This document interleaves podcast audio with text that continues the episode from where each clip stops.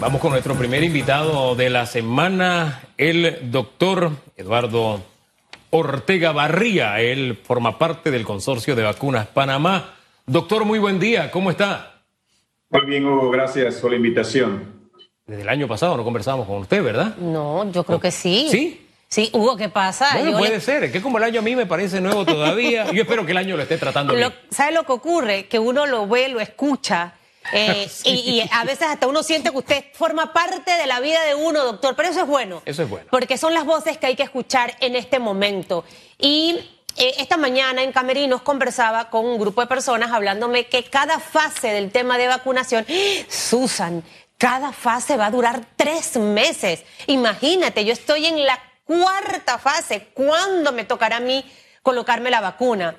Y de todo lo que he escuchado, doctor, eh, obviamente las autoridades se han regido a un, a un cronograma con fechas, con deadline y demás, pero este cronograma puede alterarse en positivo de que las remesas de vacunas pudieran llegar antes, para que la gente no esté tan pesimista de que no se va a vacunar. Ya la otra semana arrancamos con una de esas vacunas. Totalmente de acuerdo, Susan, ¿no? Eh, lo que hemos visto que ha sido comunicado son guías no nos concentremos en esas eh, cajas que, en el cual se describían los diferentes grupos prioritarios. La vacunación va a ser flexible, va a ser continua. Lógicamente depende de varios factores. Uno de los factores es que las vacunas estén en Panamá, que tengamos suficientes vacunas. El otro es que las personas vayan a sus citas cuando sean informados que tienen que acercarse a la vacunación, porque estas son vacunas, las primeras que nos van a llegar son muy sensibles al manejo. Sabemos que hay que manejarla a ultracongelación. Una vez descongeladas, tenemos que usarlas rápidamente después de resuspenderlas. Seis horas es el tiempo, pero son guías, ¿no? Eso es lo que ha sido comunicado. El programa ampliado de inmunizaciones tiene más detalles en esos grupos específicos y va a ser flexible y continuo y depende del número de dosis de vacuna. Mientras más vacunas tengamos, más rápidamente vamos a pasar por esos grupos. Otra cosa importante, Vamos a comenzar por las provincias más afectadas, Panamá Metro y Panamá Oeste, pero cuando comencemos en las otras provincias, entonces vamos a seguir esa vacunación continua, eh, Susan. Precisamente leía sobre la experiencia de Israel y la clave ha sido esa, los millones de vacunas que ellos han recibido, de manera tal que en tres semanas han logrado vacunar al 20% de la población. Es hasta ahora el país que con más éxito ha emprendido esta tarea. Antes de que llegara el virus a Panamá decíamos, podemos aprender de los errores y de los aciertos de otros países y fuimos el país 112 al que llegó el virus. También en el tema vacunas hay otros países que se nos han adelantado. Podemos aprender de sus errores y de sus aciertos. En esa línea, además del tema cantidad, ¿qué nos enseña Israel en su organización que nosotros no solamente podemos, sino que debemos copiar para tener también tanto éxito como ellos. Yo creo que necesitas un liderazgo central eh, que pueda coordinar todos los aspectos logísticos y operativos. Cuando uno mira Estados Unidos y Norteamérica, por ejemplo, ellos decidieron dejarlo a nivel de estados y no han logrado las metas que se habían eh, propuesto inicialmente. Ellos querían vacunar 20 millones de personas para diciembre del año pasado y a enero, eh, el día de ayer, ellos llevaban 8 millones de personas nada más. No menospreciemos la logística, es una vacuna nueva, la cadena de frío es muy exigente, eh, las personas todavía hay muchas dudas acerca de la vacunación, pero creo que una coordinación central es importante, una buena cadena de frío es importante, tener grupos prioritarios eh, perfectamente identificados, ser flexibles, por ejemplo, ¿no? Eh, Israel es un país relativamente pequeño, nosotros afortunadamente también tenemos complejidades de áreas muy distantes, para esas áreas tenemos una vacuna especial que es una, eh, una sola dosis de vacuna. Eh, y todavía no tenemos informaciones para unos grupos de vacunación. Israel tiene una estrategia bastante, digamos, basada en la logística militar, por toda la experiencia que ellos han tenido en, eh, el, en, el país. Eh, nosotros tenemos también inclusión de algunos elementos de la fuerza pública que nos van a ayudar, no solo para proteger a las vacunas, que creo que es importante, pero también distribuirlas. ¿Cómo las vamos a distribuir? Eh, ¿La vamos a llevar en helicóptero? ¿La vamos a llevar en avión? Eh, eso es importante tener esos aspectos, eh, Hugo. Pero lo más crítico es, vamos a recibir 40 mil dosis de vacunas en los próximos días. La continuidad es lo más importante y tenemos que esperar a que el productor tenga esas dosis para entregarnos. Ahora, hay que ser muy positivos. Mire, yo le digo a la gente conocida mía que es negativa, tienes que parquear más conmigo. Cuando tú parqueas con Susan, tú ves la vida no perfecta, sino con esperanza. Y de verdad que cuando uno piensa cosas buenas, doctor, las cosas buenas empiezan a pasar. Mucha gente está, se van a dañar la vacuna por el sistema de congelamiento que debe tener, porque empezamos tarde. Esta no es la primera vez que Panamá va a recibir cantidades grandísimas de vacunas. Eh, vamos a repetirle eso a la gente 20 mil veces. La vacuna de la influenza la hemos recibido por cantidades y cantidades y aquí nada, nunca hemos escuchado de vacunas que se hayan dañado. Uno. Y dos, eh, esa logística, doctor, se está cuidando cada detalle. Probablemente hemos tenido fallas en otras cosas durante la pandemia. Pero en cuanto al tema vacunación, usted ve que llegan esas enfermeras como hormiguitas a vacunar contra la influenza, contra los... Y van terminando así, las filas se van acortando, no hay caos.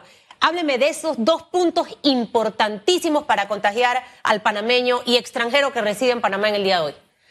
Así es, ¿no? Vamos a iniciar primero con el, el sistema de salud. A ver, si recordamos cuáles son los objetivos de la vacunación, el primer objetivo es que el sistema de salud no colapse porque ahí es donde estamos recibiendo a nuestros enfermos y nuestros enfermos más graves. Ese es el primer objetivo. El segundo objetivo es salvar vidas. Por eso vamos a vacunar a los grupos que si se enferman tienen las consecuencias más graves de esta enfermedad y terminan en la terapia intensiva y pueden fallecer. Y el tercer objetivo es impactar la pandemia. ¿Eso qué significa? Que vamos a vacunar al final a eh, las personas que no están dentro de los grupos prioritarios y para entonces creo que vamos a tener datos importantes de si esta vacuna evita o no evita la transmisión. Así que vamos a comenzar por los hospitales, centros de salud, policlínicas, eso es importante. Eh, no solo se enferma el médico que está en el cuarto de urgencias, en la terapia intensiva eh, y en las salas COVID, también el médico que hace consulta externa, la enfermera, el tecnólogo, el auxiliar, todo ese personal relacionado con el proceso de atender a nuestros pacientes. Así que eso está bastante bien eh, identificado. Tenemos precisamente los sitios donde se va a vacunar en estos hospitales inicialmente y también hemos identificado los grupos prioritarios. Bueno, ahí tenemos a la persona adulta mayor en asilo, el, adulto mayor encamado, eh, tenemos trabajadores esenciales de primera línea, tenemos mayores de 60 años de edad, enfermos crónicos, discapacitados severos. Eso es importante también porque tenemos cierto tipo de discapacitados que si se enferman, su capacidad para recuperarse, para respirar adecuadamente, no es la correcta y eh, finalmente vamos a tener el resto de la población. Yo tengo confianza, Susan, creo que uno de los puntos que Hugo mencionaba de aprender de otros países, hoy por ejemplo sabemos que los efectos secundarios solo se han presentado en 0.2% de la población vacunada en Estados Unidos y en Norteamérica. Eso es muy bajo.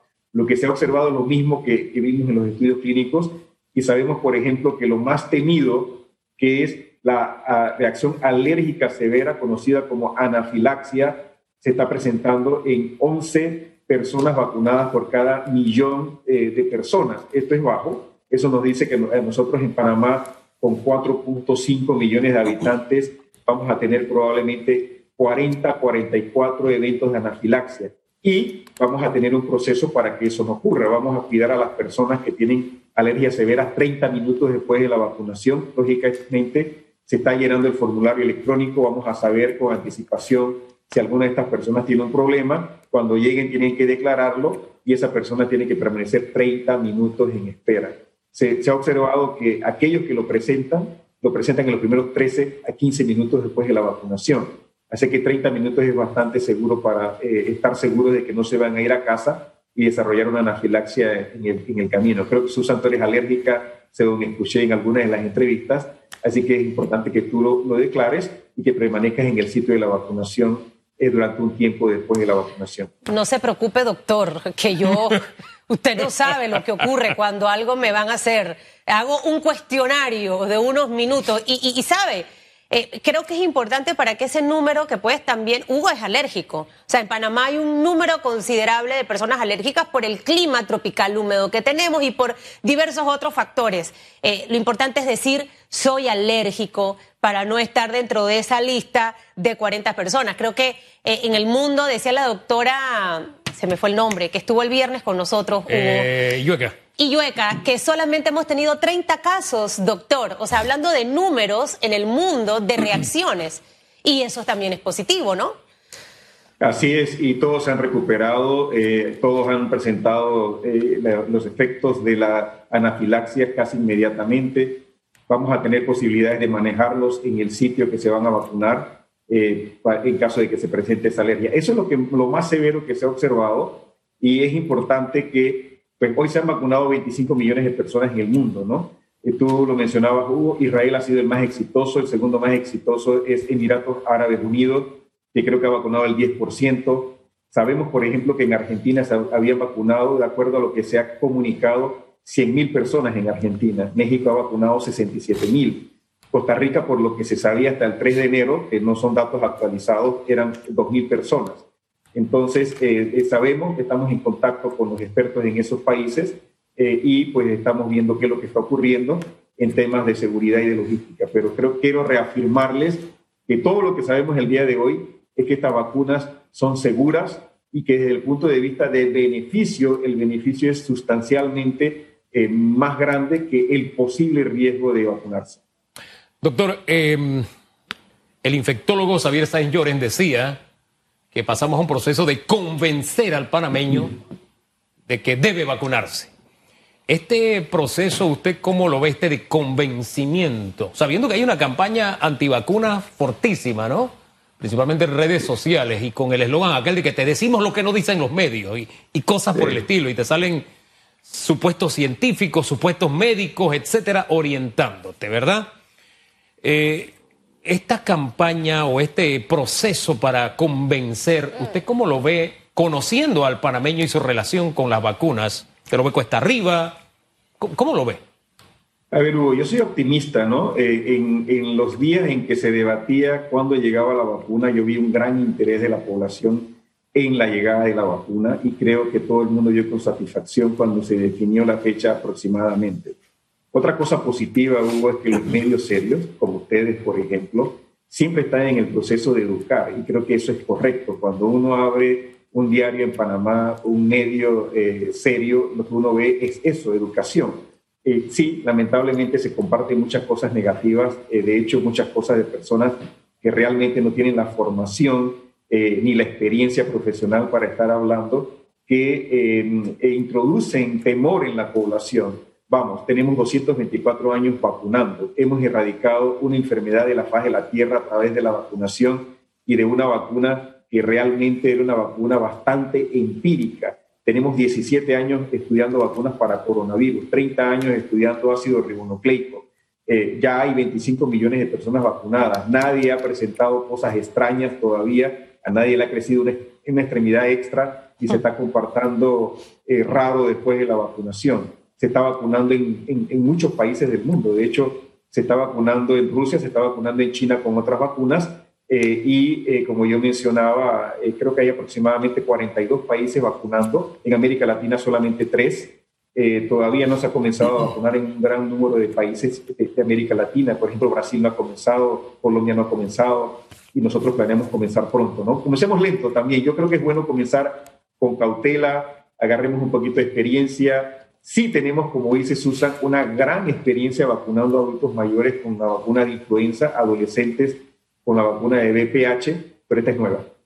Eh, doctor, una pregunta que me parece tiene bastante sentido común y quiero que encaje mm. en el sentido de una campaña de vacunación como la que va a iniciar. Nos pregunta el doctor Francisco Bustamante, ¿por qué se comienza vacunando a aquellas personas que generalmente están en sus casas, que no andan por las calles, es decir, los adultos mayores, cuando lo que se quiere, ¿qué es lo que se quiere realmente? Evitar la diseminación del contagio o bajar la mortalidad. Y añade, ¿no es más recomendable vacunar a los trabajadores que sí se están moviendo y que de alguna forma pueden contagiar a otros? Su respuesta, doctor. Eh, la, pregunta es lógica, pero cuando vemos las tablas de mortalidad en nuestro país, vemos claramente que el número con mayor mortalidad es arriba de 80. Le sigue arriba de 70 y subsecuentemente arriba de 60. Es cierto, los adultos mayores de 60 tienden a confinarse en sus habitaciones y a cuidarse más. Sin embargo, el virus entra al domicilio a través de alguna otra persona que lo trae al domicilio. Estas personas sí se infectan y se enferman, se enferman de gravedad y mueren eh, de, una manera más importante. La mortalidad comienza a disminuir en nuestro país por debajo de 50 años y en ese grupo de aquellos que se enferman gravemente es alrededor del 4, entre el 3 y el 4%. Pero si te vas a los, de, a los demás de 80 es 20%, si te vas arriba de 70 es 12, 13%, si te vas en 60 es 7, 8% la última vez que yo lo vi. Así que ese es el grupo que se muere. Recordemos, primero vamos a impactar la mortalidad, después la enfermedad, después los síntomas de hospitalización. Doctor, gracias, gracias por toda esa orientación. Siempre es bueno escucharle en las mañanas. Que tenga buen día. Buena semana. Gracias por la invitación.